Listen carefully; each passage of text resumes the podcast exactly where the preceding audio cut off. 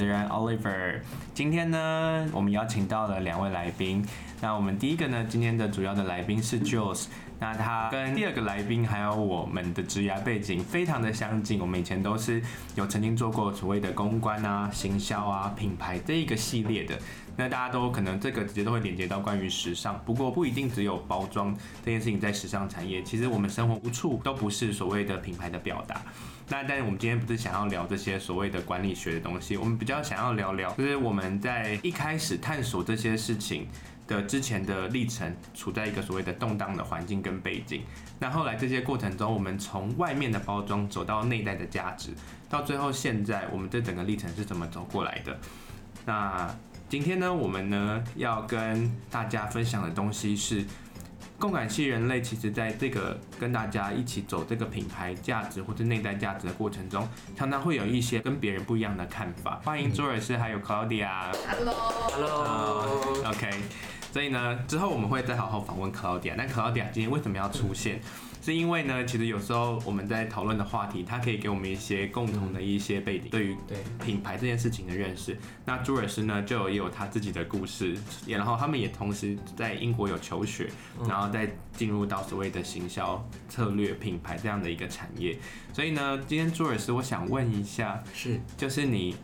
在那个我们在 re 稿的过程中，你刚刚讲到我们其实出来的时候，从大学毕业开始就已经会遇到很多不是我们认为所谓的前途一片美好，或者是要出人头地的那个故事是怎么开始，让你走到品牌这个这个产业？好，呃，其实我大学毕业的时候，我觉得前途一片光明呢，因为我我我这样讲好了，因为我现在四十出头嘛，对，那我。大学毕业的时候，在二零零一年毕业。那在那个时候，其实我的一些呃长辈啊，或是我看社会媒体，其实都讲都是哇，我们你只要努力啊，你就可以买房子，你可以有出人头地，然后工作就是每年都可以很稳定。嗯，所以我到大学毕业那年，其实都觉得，嗯，我现在那么努力的这个。做好一个学生，所以我功课我我记得我毕业的时候是我们班第一名毕业的。对，我那时候不知道，我是去英国念书申请回校申请成绩单的时候才发现，然后我想说，嗯，我只要当完兵之后呢，应该就全前途一片光明。我未来能够去一家公司呢，就像我爸爸那个年代一样，就是我进去之后就可以做四十年，然后都不用换工作，然后我一定很稳定，我可以退休。饭碗。对，然后就接下来就会按照人生的剧本在走。对，万万没有想到。都是万万没想到。对，我，我记得刚开始是我大四要毕，已经毕业了，我在等当兵吧。然后那时候我去芝麻街美语当那个客服老师，嗯，然后回来德书上看到说，哎，美国有一个飞机啊，就撞撞到他们的那个大楼。对，我想说这个是电影嘛？就撞上去之后，后来整个世界就开始有一些不太一样的变化嘛，对，包括国际间的一些旅行啊。然后美国又是那时候也不太懂什么经济经济的一个领航员嘛，就发现哦，后面好像就不太一样了。后来我就当兵了，当兵之后就想说啊，当兵跟外面也没有关系，就当一当没想到 SARS 就来了。嗯，你你这个 你这个跟最近现在遇到冠状病毒的是一样的道理吧？就是本来要出社会，结果说哎，这一年你都不能做什么。现在要出社会，大学生应该有一样的心情，一样迷惘。对，我在当兵，想说 SARS 也跟我没关系啊。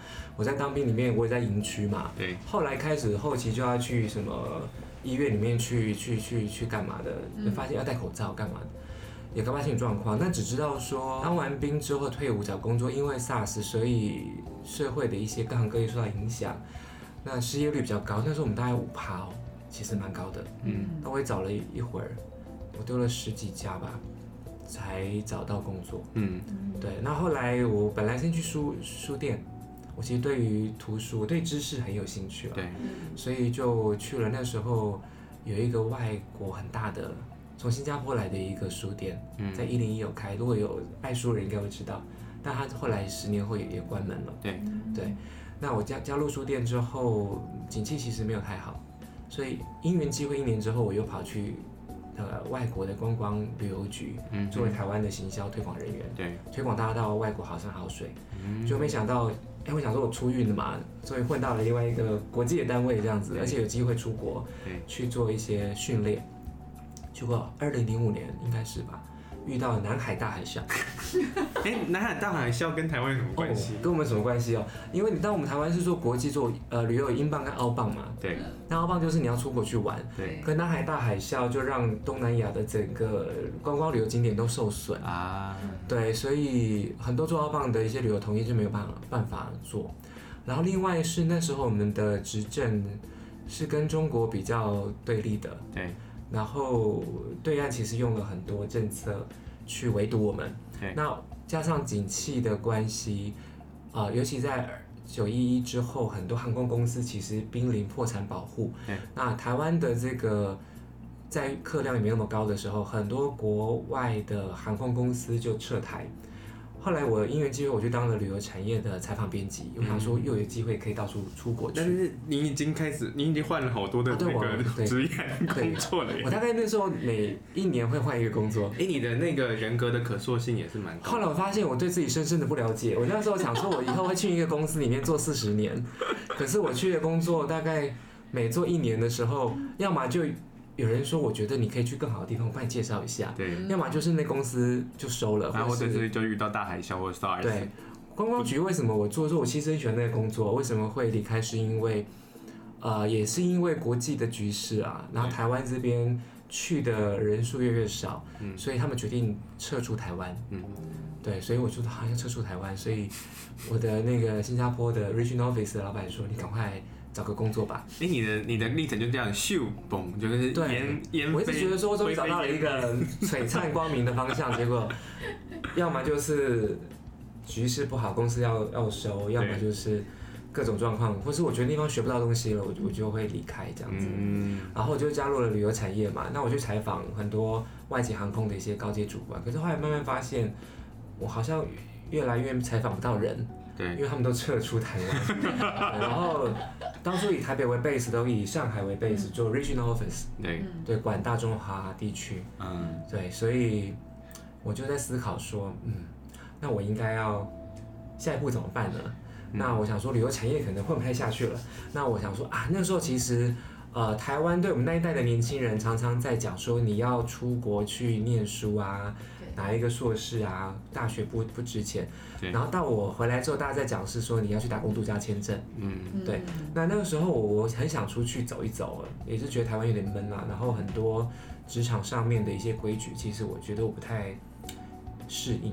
嗯，虽然我其实可以很快的融入那些环境，但融入到一个程度，就会觉得这不是我想要的。我想问一下，因为其实你刚刚讲到，在出国前已经算是一种，前面已经经历了各种不同的多灾多难，好了。啊，哎，Claudia，你的那个的环境有像他这么的动荡吗？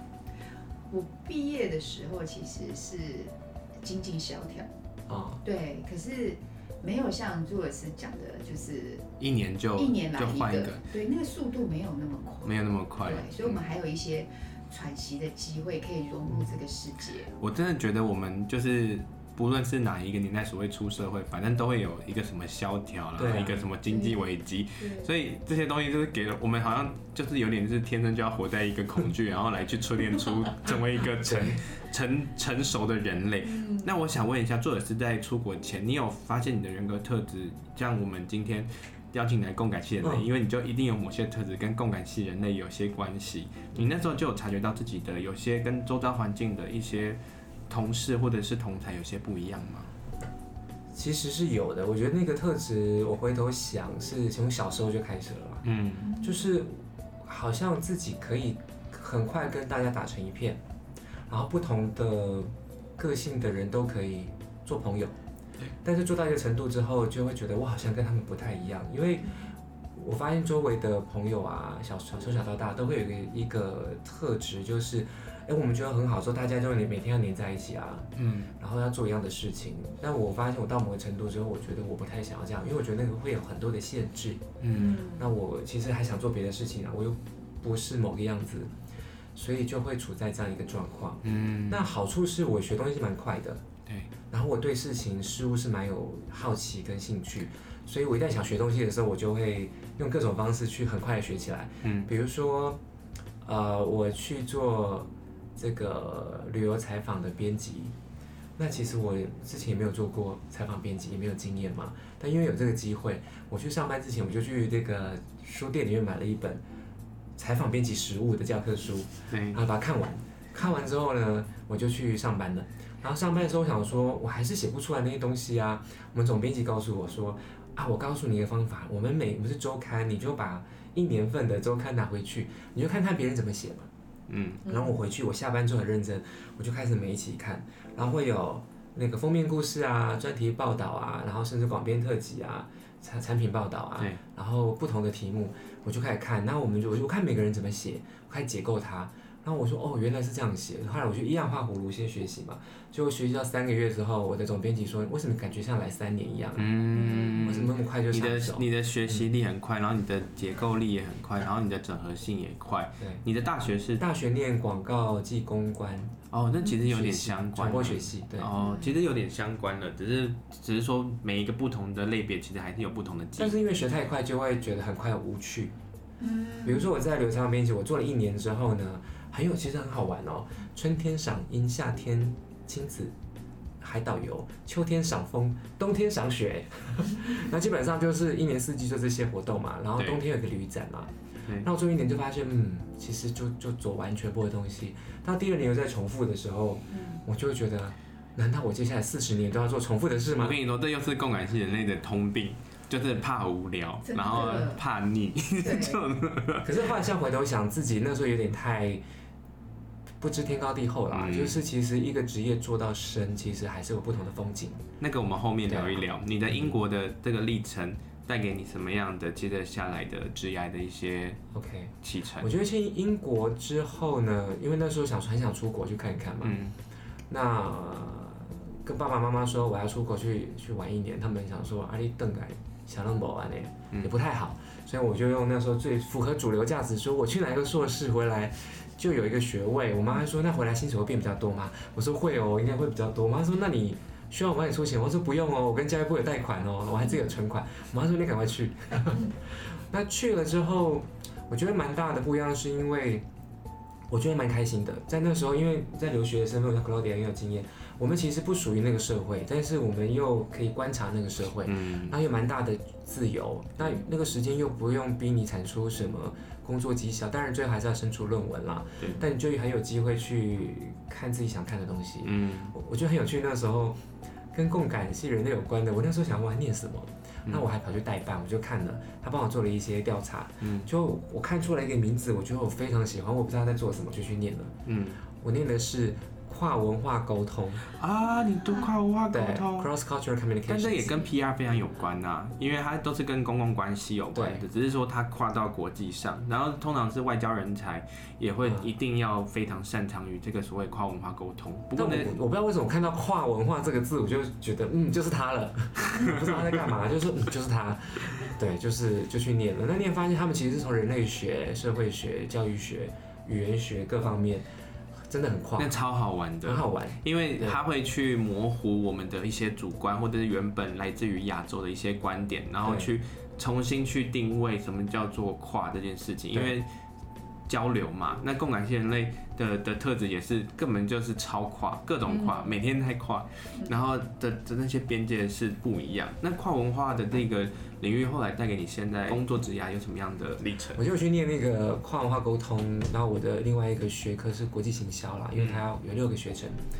我在那个过程是我们有来自各个国家的同学，那我们老师本身其实也希望我们能够多体会跨文化之间的冲击跟带来的可能性。嗯，所以在分组作业的时候，我记得那组作业他就说：好，你们现在找四个不同国家的人，然后大家一起来做一个作业，然后看看会发生什么事情。嗯。那我我举这个例子，其实那个时候我们有四个同学，那里面有两个是来自于中国的同学，嗯嗯，大陆的同学，那一个是韩国的同学，一个是台湾的，就就我这样。那我们在讨论作业的时候，就发现每个人个性不太一样哦。对。那个，呃，韩国人都会迟到，我他不不代表全部韩国人，就是我那个同学他会迟到，她是一个很 tough 的女性。对。很像那个野蛮女友里面那种女性，你印象中刻板印象好像那个很有自己想法，对、但 always 迟到，对，然后来的时候迟到也不会参与讨论，他会有一种说就这样这样这样，你们就这样做，好，那我要去改下一堂课了，好，拜拜，然后走了之后呢，我中国的同学呢就会很生气，因为他认为我们台湾、中国是一家人，嗯、所以他就会说：“Joyce 啊，你看看我们韩国同学这样子，真的是要不得，又迟到，然后一副来就像我们老板一样，搞什么的，他妈的啊，就开始会开始对，然后我，然后我就我觉得台湾台湾比较 peaceful 一点，我就说啊，不要那么激动嘛，这样子，对，都黑头发的嘛，对嘛，没关系啦，就是他有他的一些状况嘛，然后他就说，我觉得他这样太不对了，让我很生气，那这样吧。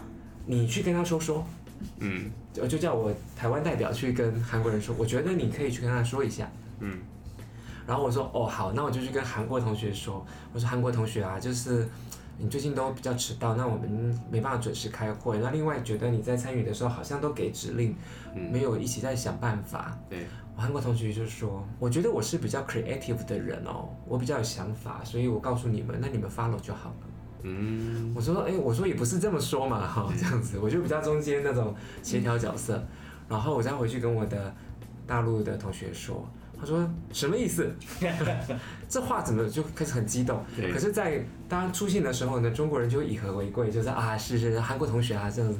就是在我面前跟在那个也就会比较对比较含蓄，对。那我觉得那过程很有趣哦，让我学到说哦，原来其他的沟通方式不太一样，嗯。然后他认为彼此关系近或远，他对你的表达方式也不一样，对。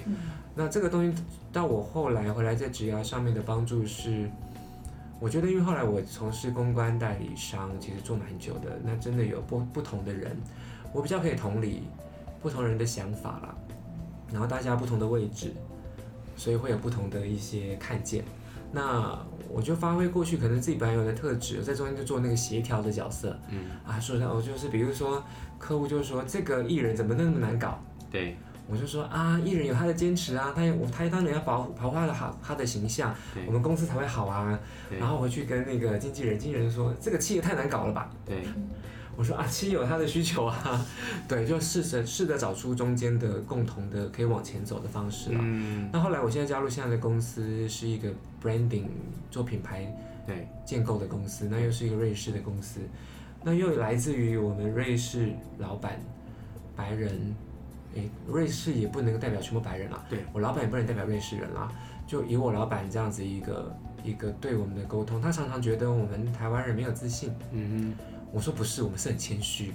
他说不是，你就是没有自信。嗯，那从这个过程中，包括我们的公司定的愿景使命，要求我们要跟客户站在同样的高度，充分的交换资讯。嗯，那也让我学到哦，原来其实是可以有不同的角度去沟通。那我觉得也是从我去念完书回来之后，在职场上面一直有。学习跟体验的一个学，嗯，一个互相的验证，慢慢的找出自己一个沟通的方式。嗯，我觉得中间有两个，有两块东西哈，就是你刚刚说到你在开始练习充分协调这件事情，嗯，你有没有曾经感觉到自己里外不不是人？因为跟你在现在的就是作为这样子品牌这样的一个角色，它其实是可以去充分的资讯是对等的，但是你在。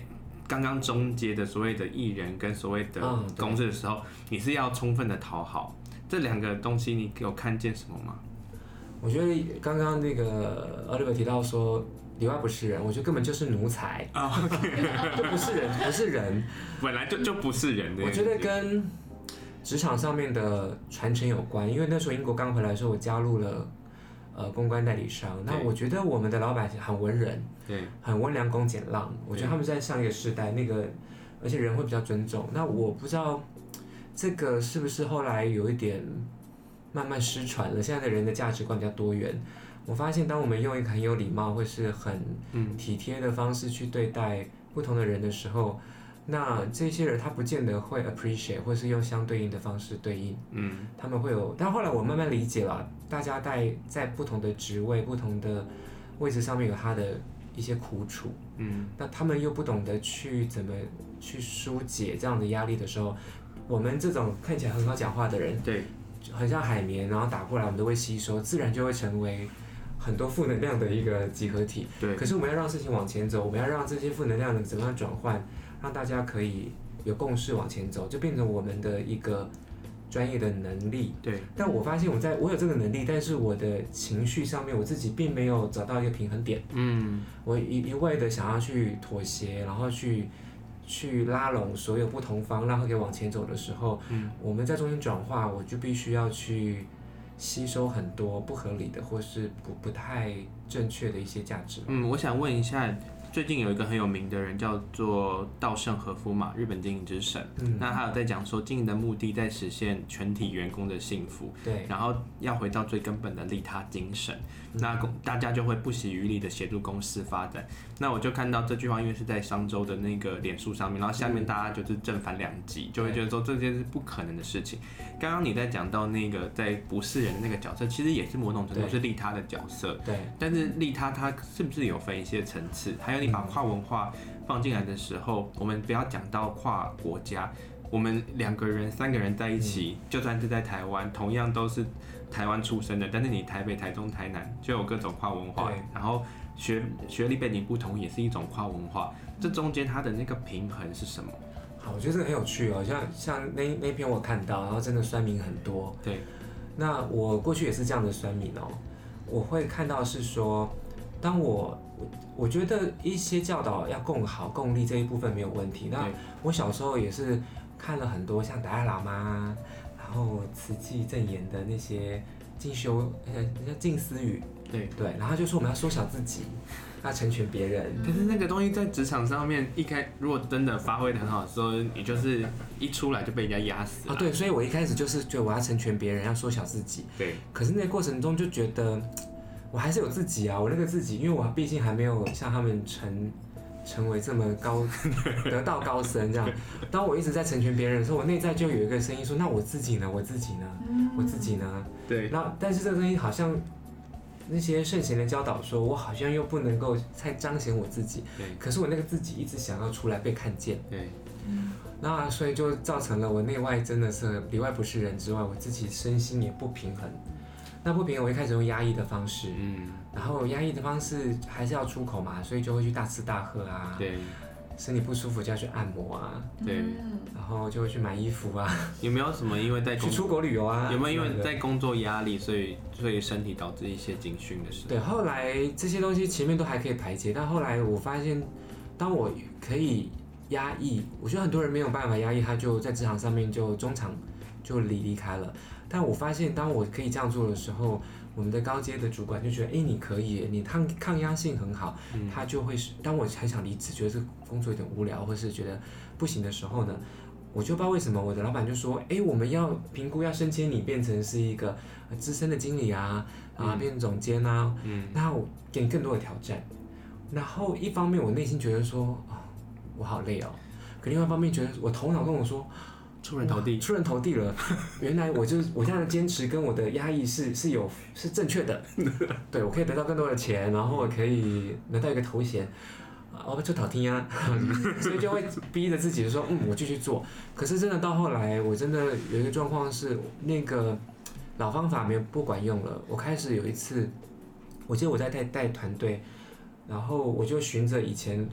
老板们带我的方式嘛，他们就告诉你，你就使命必达，嗯，然后你做不到，就想办法自己，那就自己能力不好。那当我去带人的时候，我用这个方式去对待我的部署，嗯，那我部部署压力就很大。可是我发现，越年轻的人已经不走以前的价值观，嗯，他们会反抗，嗯，他反抗之后，我的 team 就垮了，垮了之后，我又重新开始。那我老板的评估就是说。做的事，我觉得你技术都有，但是你的 team building，你的人和有问题，所以你自己想办法把它做好。嗯，那我就觉得我不我没有一个 role model。哎、欸，那后来我就冲突之后我就生病了。你原本那些跨文化的一些技术都不适用了吗？我觉得那是比较跨文化技术，我发现只是跨文化沟通，沟通，所以我发现就是那时候看了很多。沟通的技巧比较以道跟术来讲，都在学技术。技术 OK，但不适用。但我技术我学完之后，我的内在不太平安嘛。嗯、uh。Huh. 而且那时候我会看很多如何谈判、如何说服他的这种书，然后你要告诉说你要有一些遇到他讲 A 的时候，你要怎么应对他。啊。Uh huh. 不是你赢就是我输啦。对。对，那一定要就是我比你聪明，我懂得比你多。嗯。所以我讲出来的话，我用专业来说服你。好，我理解了。对，OK。他后来就生病了。嗯。因为我这个方案行不通的时候，我 team 垮了嘛，垮了之后，我又重新带 team，然后我开始。然后我的主管一开始也开始觉得说，你是不是哪里不好？我觉得上一代都会用一种，他不太会鼓励人，他会用一种你哪里不好，你只要那边再改善，就会更好。嗯，但那时候我的信心完全被击垮的时候，我就觉得哇，原来我过去相信的一切，我再这么跟，可是最后我还是没有办法。突然小时候到大那种不自信，或觉得很怀疑自己的东西，全部对跑出来了。跑出来之后，我又不能够，我去上班还是要拿着公事包，还是要去当一个主管嘛。嗯、我不能示弱，我不能哭啊，我不能说我不知道答案。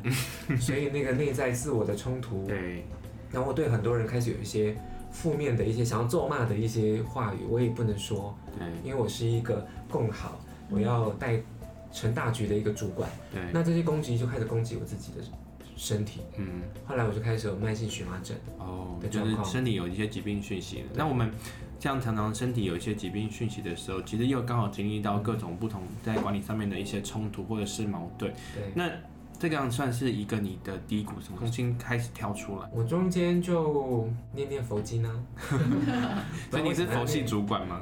我我是很佛系的主管，OK，但我我都把那些冲突留在自己内在跟自己。那你那荨麻疹后来怎么解决？我看了中医，看了西医都没有用。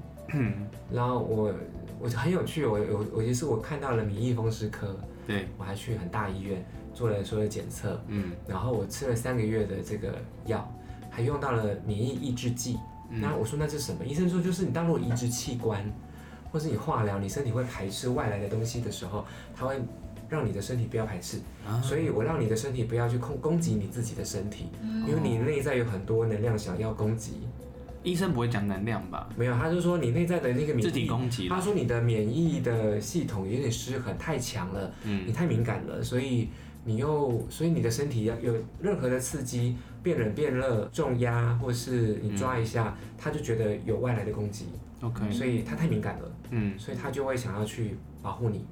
那保护方式，他就用荨麻疹的方式。了解。那我就吃那药，他说他现在要吃久，你的肝也不好，所以就吃了三个疗程。吃完之后，他就说，我记得有一天很有趣，那医生跟我说，嗯，我觉得你现在控制的还不错，那就不要再来看了。我说那有根治吗？他说，嗯，是不会根治啦。他说，但是呢，我觉得这样，我会开药给你，你就放在身边。人生呢，其实还是要享受当下。所以你想要吃海鲜啊，你想要吃一些会敏感。的东西的时候，过敏的东西，你就先吃药，吃完之后再享受大餐。人生不要活这么辛苦。嗯。然后就觉得这个没有帮助啊。然后后来我就，我觉得工作职场上的压力还是很大，因为我的信念跟我做事方式没有改变。嗯。所以压力越来越大。后来我开始肠躁症。第二个疾病。对。肠躁症真的是，我觉得荨麻疹痛苦就算，肠躁症一天。会上个五六次的厕所，对，吃完东西就想睡，这样影响你工作了很多吧？很多，嗯，然后我又去看医生了，对，然后看医生，我看那个肠胃科，我就我就很担心自己得癌症嘛，然后医生就问我说：“你有食欲不好吗？”我说：“没有，我都照吃。”他说：“那你有变轻吗？”我说：“没有，我最近变重了。”他说：“你家族有这个？”大肠癌的历史吗？好像也没有。嗯，那你最近变上上上厕所出血？我说没有。他说那你应该没有癌症，你是肠燥症。嗯哼。然后我说肠燥症怎么办呢？他就说，嗯，可能要离开现在工作环境会就会好了。嗯。我说那就要离职吗？医生就说我没有说。医生讲不这个责任。聪明哦。对。然后我说医生，我上网去查了一些资料，好像可以开一些。类似让人家放松的一些药物，对，那我就挂精神科嘛，身心科。对，医生就说，其实我也可以开给你啊，嗯哼，对我也可以开，让你不要那么的紧张。对，他说，但是呢，一旦我开给你之后，你脑袋就会没有办法转这么快。对，那你现在的工作如果要转很快的话，可能就不太适合开给你吃了。就也就一直都开了之后，你又不能做那个工作。对，然后我就会想说，嗯，这什么意思啊？嗯，开学说，嗯，那好像是。是要离职吗？嗯，对，就开始萌生了这个念头。其实你这个过程，其实很多人应该都有就是遇到，因为当大家就是发生身体有疾病的时候，大家就会专注在治病。对。但治病这件事情呢，会就看到讲说，哎、欸，其实好像是可以一个重新认识自己的身体的方式，嗯、因为它一定有什么。因为像你在突然想到这些的治病的过程，第二个疾病肠道症也出来的时候，你是不是已经有些东西真的在你心里或者情绪层面上？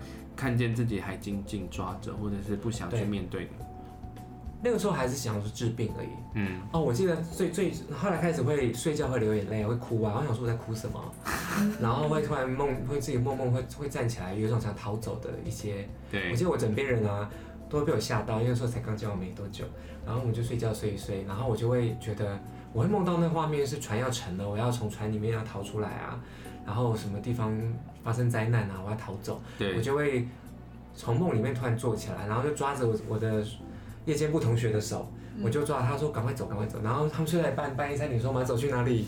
嗯，然后后来他慢慢发现我在状况，他说没事没事，你在做梦，我们继续睡。对，然后我就发现这个状况不对，然后我甚至开始有蛮厌世的念头，又到厌世了。嗯，然后就觉得哎，但我觉察到说我为什么这种念头，然后刚好其实几年在那个时候的几年前，我父亲过世，让我开始对人生的意义有一些嗯怀疑啦，觉得说我这么努力，可是最后还是会死掉啊，对，为什么这么努力，然后把自己搞成这样子？嗯那有一天我就鼓起勇气跟我的这个主管说。我要我要离开，我也讲了半年，然后就我老板就说没关系啊，这什么原因？他就是一直未留。那我这个人就是想要讨好每一个人，我就觉得说哦，好吧好吧，那就继续留下来。可是他就一直生病，就有一天我跟老板说，我肠燥症很严重，然后我我妈妈跟我的我的伴侣就说，你为什么把自己弄成这样子？对，我很对不起我的家人。对，其实我自己也没有办法面对，我自己想离职，我只好找。我把那个责任归咎到说，因为我的妈妈觉得我这样子很不很不好，很不孝啦。就是还是用了另外一个借口，就是很多他离职就没办法，离职就会用这种很多理由嘛。然后我就讲一讲，我还还还哭了，我真的忍不住。我主管说，你都这样子了，那我只好让你好吧，我答应你离离开。嗯结果我老我主管一讲完哦，我的肠躁症跟荨麻疹全部都好了，啊、一个礼拜完全，我想说，哎、欸。怎么都排便正常，然后皮肤不痒，对，睡觉也都是没有做这种噩梦，就觉得哇，人生很开阔这样子。然后过一个礼拜之后，我我觉得真的是人哦，真的是很，我觉得真的是说自己很贱不为过。嗯，我头脑就跑出来，就说我身体好了，那我可以继续追求这个植牙的成功。对，然后过一个礼拜之后，我自己真的是很蠢，跑过去跟我老板说，老板，我身体都好了。那我可以继续做，老板说说太好了，然后没想到一讲完我要继续做之后，我又开始开始肠燥症跟荨麻疹哎，哇，然后我就发现说，哎，因为那时候我对于自己的内在跟心灵，我虽然有一直在修佛啊，然后就是看那些佛书，对，但是我的那个头脑实在太执着了，嗯，我我那时候不相信心的力量这么大，对，就我想说，啊。怎么回事？为什么我会这样子？嗯，我就突然开始觉得说事情不太对劲。嗯哼，然后我就回去跟老板说：“老板，不行哦，不好意思哦，我的身体又开始这样子了。所以我身体想，我我似乎的身体在告诉我一些事情，我真的要离开。对，后来我就就离开了。对对，哇，我觉得这边可以小总结一下，就是。所谓的共感系人家，如果说没有去听过共感系人类之前的人，如果再去听一听的时候，就想说这群人怎么都那么有回事，怎么都有那种好像就是曾经有倾向忧郁，还是曾经就是觉得说有那种什么什么一些念头啊，还是有那种什么身体有那么很多。其实本来我们在如果不敏感状态下，这些压力会不会存在？应该是会的。只是如果是高敏的状态，或者是所谓的共感同理，或者是的对于自己的一些。空间感是感觉比较敏锐的时候，如果放在天赋的话，它可以处理很多细节，而且可以多攻。但是如果当它一旦就是没有找到平衡点、失衡的时候，它就会出现更容易明显去出现这些这些事情。那这些事情要怎么去解决，还是要靠行动。对对。那在后面的的部分来说，你有经历过几次的，我们称觉醒好了，就是你经过几次的醒悟。我觉得那个醒悟的初期，是因为我早早期多灾多难嘛，刚刚提到，然后我回回头看我小时候的照片，其实蛮厌世的。对，就是大家小朋友都会笑啊，我都不笑啊。然后我我看后来我们小时候，我爸妈还有我。我我弟那时候在我妈妈肚子里面，我爸还去喝喜酒，还酒驾，还没有绑安全带，我们全家出车祸。嗯哼。我我爸断腿，我妈昏迷，然后生完我弟之后，我妈都不知道我弟是谁。然后那时候我就给我姑姑带啊。对。所以，然后去学校就开始每天觉得说为什么要上课啊？嗯。然后就觉得这一切有什么意义啊？我小时候不是一个就太敏感了。嗯。然后我妈妈，我妈妈就是一个很。刻苦耐劳的妈妈，了解。我们还我觉得会生在家庭没有不是没有原因的。我妈妈就会说，不不会啊，你看那么多小朋友在学校里面跟你一起哎，所以不会啦。然后那时候我我在小学的时候，我跟自己说，好吧，有很多小朋友跟我一起受苦，那我就去学校好了，反正不是只有我一个人啊。然后后来我出社会的时候，我想说啊，大学美好的日子过完了，我以后要扮演一个角色，然后要做做别人这样子。然后我记得我去上班穿西装，然后我出去的时候，我就会自嘲说啊，我好像在演戏哦。然后我妈就说不会啦，你习惯就好了啊。我妈就是这种很认命的妈妈。对。那我就一路就会告诉自己。看了很多那个，比如说商周啊，很多这种职场上面的一些成功的一些媒体，告诉你说，啊，当一个成功的一个上班族，你应该要怎么样做？对。然后我很努力的用头脑去，因为我小时候功课也不错，所以慢慢的，我觉得社会跟老师都在鼓励我们用头脑去去行走坐卧吧。对。我慢慢忘记了我小时候那很敏感，或是我的心其他部分。嗯那后来我出社会的时候，我开始觉得说，嗯，如果要成为被肯定的一个人，我应该要怎么做怎么做，我就完全靠头脑在做事。嗯，我的心啊，我的身体，我其实不太听他们的声音。嗯嗯。那第一个，我觉得最大的 impact 是我父亲过世。嗯。我英国刚回来的时候，没有过多久，他就整呃口腔癌。嗯哼。那中间三年去动两次手术，我去照顾他，我看到人这样子从原本好好的样子，都慢慢衰败。然后最后消失，我抱着他骨灰坛，嗯，我觉得，哎，那这一切有什么意义啊？嗯，突然我开始觉得，人生好像跟我想的，我要的好像最后达到了，那又又代表什么？嗯，他又把我拉回到我很小时候，嗯，曾经问过这个宇宙，问过自己说，为什么要来这个世界？嗯，这中间有一段我一直在浮验社会的价值，嗯，那刚好那段时间我又在带团队，然后团队又开始有点 team building，有些。我用老方法，很用力在做事。然后我父亲过世，所以开始我开始怀疑，说我过去的做法好像有一些问题了。嗯嗯。那生病，我就身体让我更清楚。后来我离开之后，我就刚刚我职涯上面有去参加一些很深度的体验营。嗯。他就可以让你自己往内看，了解自己的起心动念。嗯。那我去了之后才发现啊，我真的有一段好好的时间没有去倾听内在的声音啦。我都是外面媒体讲什么，然后看到那些财经杂志在报道什么人很成功。对成功人什么特质？整理出五大特点，我们就努力去做。对。可是忘忘记了自己原来有一些特质，可能不不是符合这些所谓成功的定义。嗯。那在这部分慢慢让我去了解说，哎，其实所谓的成功，刚回到我刚刚的问题啦，就是说啊，共好。我确实，我觉得我现在还是秉持共好，对然后大家一起集体的智慧。对。可是我发现那个差别是，过去我会觉得那个共好是。别人好就好，对，然后自己只要别人好了，我就会好，嗯，然后自己要有贡献，自己一定要有价值，我要学很多东西。你讲完这句话，那个放在商周的话，下面就会一堆有人在骂，真的。你想说，那是因为你现在已经是所谓的主管，或者你是一个负责人，所以可以讲这句话，然后都是讲给广告媒体听的，讲给媒体听的，对对对，打造正面形象。但后来我学到一个东西，当我们一直给的时候，我觉得我常常听到很多那些。失婚妇女啊，对。也会讲说，我一昧的对老公很好，对。对小孩很好，对。可是，可是最后他们还是小孩不理我，老公也跟我离婚，对。我我我觉得我可能有失婚妇女的心情，但是不太一样，就是我发现当我一直对别人好时，但我内在其实很多我自己想要，对，我没有好好照顾自己啊，嗯，然后发现说以前比较像是里外不是人的原因，是因为我觉得，呃，好像每一个人讲我我把别人放在很前面，嗯。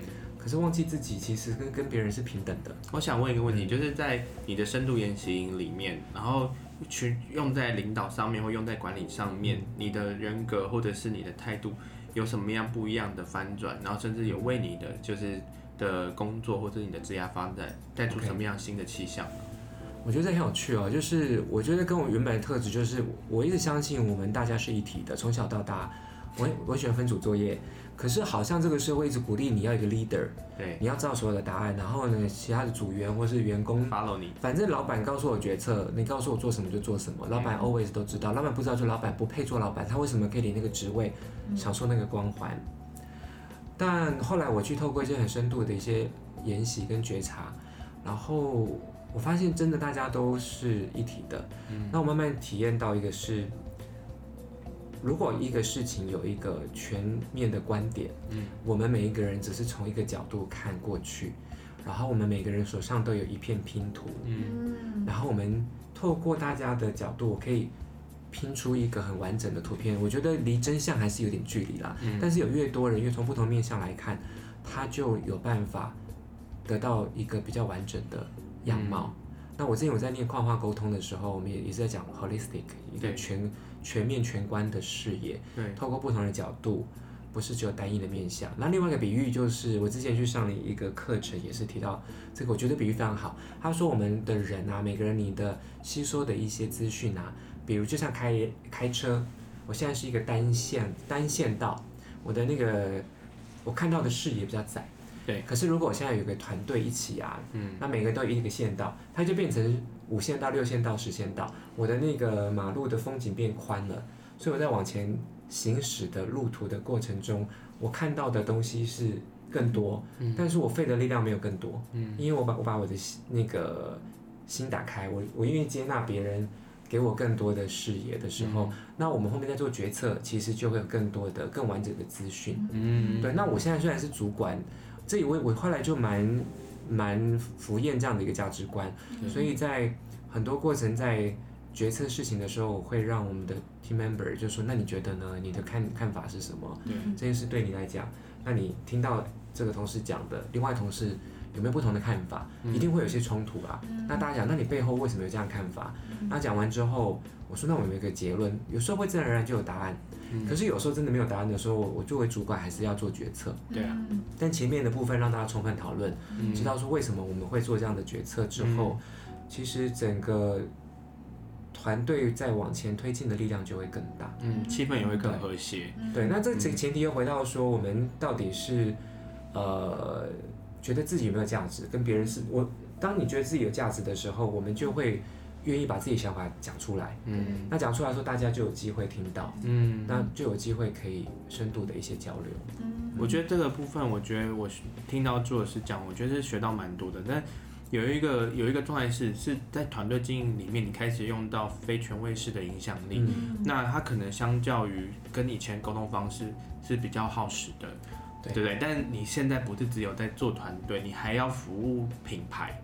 你跟你怎么去去你怎么去说服品牌要用这种非权威式的影响力去探索他们的品牌内在价值，而变成他们的商业有获利的机会，或者是有前景，这要怎么做到？其实这个蛮难的。我记得我刚接这个公司的时候，嗯，然后因为我就是比较非权威性嘛，我就是很尊重每一个人。对。那呃，我刚接的时候，我们公司的那个时候的经营状况还没有非常好。那其实大家都会焦虑。我的瑞士的老板。他就跟我说：“你不够 bossy，你要更 dominant 一点。”我说：“什么意思？” Okay. 他就说：“你就告诉你的员工怎么做啊。”我觉得你花太多时间在沟通了。Is talk talk talk，因为他还听不懂中文嘛。对他来他说：“我发现你一直在沟通，很没有效率。”对，我就说：“哦，我说那你期待我怎么做？”他说：“你就是要 dominant，嗯，做老板你就是要很有主见。”对。然后呢，另外就是我们之前的一个呃，台北跟上海的。之前的那个也是一个董事合伙人，对，他后来离开了。那他离开之前，他也是上海找了一个 MD，台北找了一个 MD，对，啊，就管办公室。那上海那边是非常 tough 的，对，很有主见，他很欣赏他。然后看台台湾这边，就看我就觉得说，他就在跟那个其他人就说，我觉得那个朱尔斯哈应该做不起来，他根本没有一点都不 bossy，然后也没有老板的样子，对，不决断，对。就后来没想到，我一年之后我有获利哎，嗯、然后做慢慢这几年做下来之后，越做越好。对，然后我记得同样的状，我还是我还是我哦。然后我认识老板就，我刚刚报告年度的报告的时候，他就说 I'm very happy with your managing style。嗯，我就说好大的肯定哦。可是半年前不是说你这样的管理不行吗？对。然后发现为什么可以呢？因为我有。反正以成果导向嘛，哎呀，发现他很赚钱嘛就可以了。对。然后另外一个，我们之前在管上海的这个董事合伙人，他后来我们有这几年有吃饭，他说啊，我跟你道歉，我那时候觉得我看走眼了，我那时候觉得你做不起来，可是没想到你做的这么好。嗯。所以，嗯，但我的我的意思回到你的问题，就是我也在拿捏，因为当我去面对。顾客那些企业老板，老板也是过去这样子，一路都是权威式，很权威，然后就撑起了一个企业嘛。对。那进去之后，我要讲他们，带他们做做共创，然后要找出集体智慧，嗯，去想共同的愿景这件事情，确实会比较困难。那我也找到平衡，我也在找平衡点，因为开刚开始也是用用这样的方式在沟通，嗯，我就会发现有些客户是可以的，嗯嗯，有些企业，尤其我觉得有一些，不见得是年轻了，但是有些二代接班，比较年轻的世代，嗯，他们是可以接受。那有一些比较一代的，或者是上一代创业，现在可能六十几岁，对，也是有一些老板他的观念比较开通，对，他也会授权。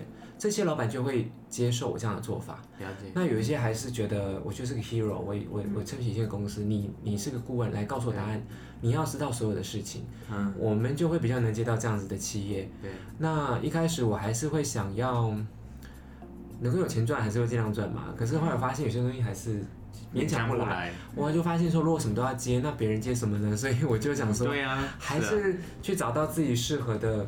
的一些企业，但我发现我现在还是会更拉回来一点啦。对，找到一个中庸之道，就是说一开始呢，我还是会用一个顾问的角色。对，因为毕竟我们是一个品牌顾问咨询公司，大家对我们的期待，对，他没有想到你来这边就是什么集体智慧啊、嗯、共感啊，然后来引导我们做什么，他一定想说你知道答案，你来告诉我。嗯，所以开始我们会先用比较。权威专业的角色告诉他说：“哎，品牌应该怎么做？一步一步带他们做。但在适当的时间点，对架构带进来之后，他信任我们之后，我们再去设计用比较可以共同创造的方式，没有那么权威的方式，每个人可以表达自己意见的方式再带出来，然后让他们其实不知不觉，他们以为我们在做。”咨询跟顾问，但是他们其实自己共创了很多东西。没错，没错，就是听见他们自己品牌内在的声音，然后你协助他们发展，我觉得这是一个非常不简单的事情。虽然只是听那个做的是这样快速讲过去，但这中间的其实蛮辛苦的，因为大家都开始不太信任我。对。可是我后来因为有深度的去研习跟觉察，我比较相信自己了。以前我觉得他们觉得不行，我马上改一个方法。我们最后讲一个故事，就是你的老板叫你照镜子的故事。哦，对。对。那故事怎么发生的？哦，就是呃，早早一两年我在做公司的，因为我后来接任台北这边整个负责营运管理嘛，嗯、那我其实会有财务上面现金流的压力啊，我还是看到钱会会担心嘛。嗯，我觉得人你说完全不担心是不可能的。那那时候刚好我们有一个客户在洽谈，那他找了三家之后，他非常喜欢我们家，可喜欢我们家之后呢，他就来议价了，议价的价格呢是直接从六折开始砍。将近 对半这样砍，那我就砍完之后，我觉得以总的来看，也是一笔蛮大的钱呢、啊。至少我的公司可以撑多撑几个月嘛。对对，现金流来讲还不错啊。我就可以有时候是策略上，我觉得说我接进来之后，我可以去做别的，可以再拉长一点时间去争取其他客户。对，刚好我的老板从瑞士来台湾，他蛮常来的，然后他也见了这个客户，他也感受到这客户蛮喜欢我们的。可是最后这客户用这个价钱来砍的时候，我很想接。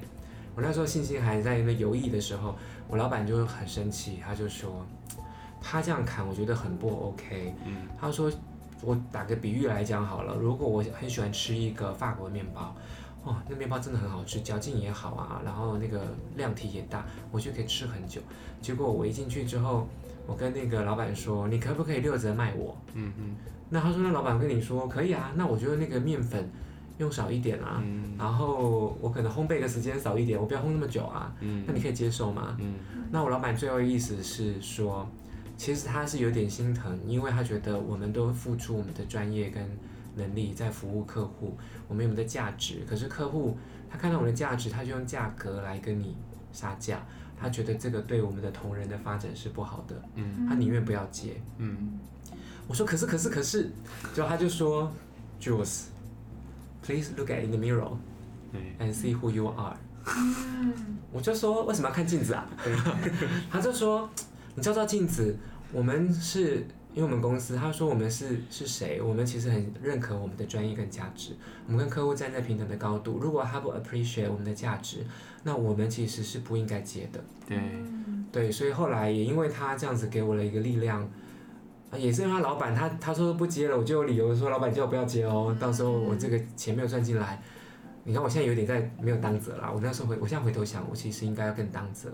但我老板因为这样给我力量，我后来我去跟这个企业说，嗯。啊、呃，我就讲一样的话啦，我就说你们其实是很很棒的一个企业，未来这个品牌做出去会赚更多的钱，但是你现在做这件事情，我就认了，因为我就是出社会之前觉得台湾一片好，对，然后我出社会之后台湾就开始往下走，那我觉得比较辛苦是我带的团队下一代，他们一出社社会就没有盼望了，就有你要让他们没有盼望吗？南海大海。啸，对，所以那他他就不想听我讲这些了，然后后来他就找另外一家，对，但我们后来在同一时间也做了其他客户，其他客户没有砍我们价格啊。对，我们反而其实赚更多钱，对，所以我觉得那是一个价值观的取舍啦。如果我要认为自己没有价值，我只能配配得起这个六折的价格，对，那我们只能做这个生意。其实今天做的是给我们分享到了非常多，嗯，我觉得是不只是有更共感系人类适合的观点，我觉得它是适用在整个所谓的如果是共好共创的状态下，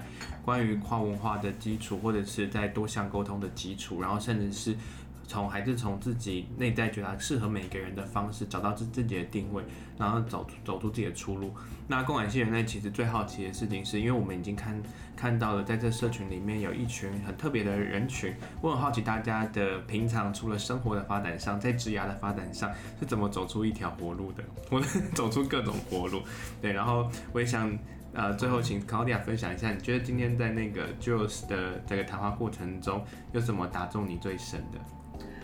我觉得最深的是他老板叫他照镜子这件事情。嗯，因为其实在我我后面十年在大陆，呃，他们在整个经济发展的那个黄金十年的时候，到后面其实客户是，就像刚刚朱老师讲，就砍价。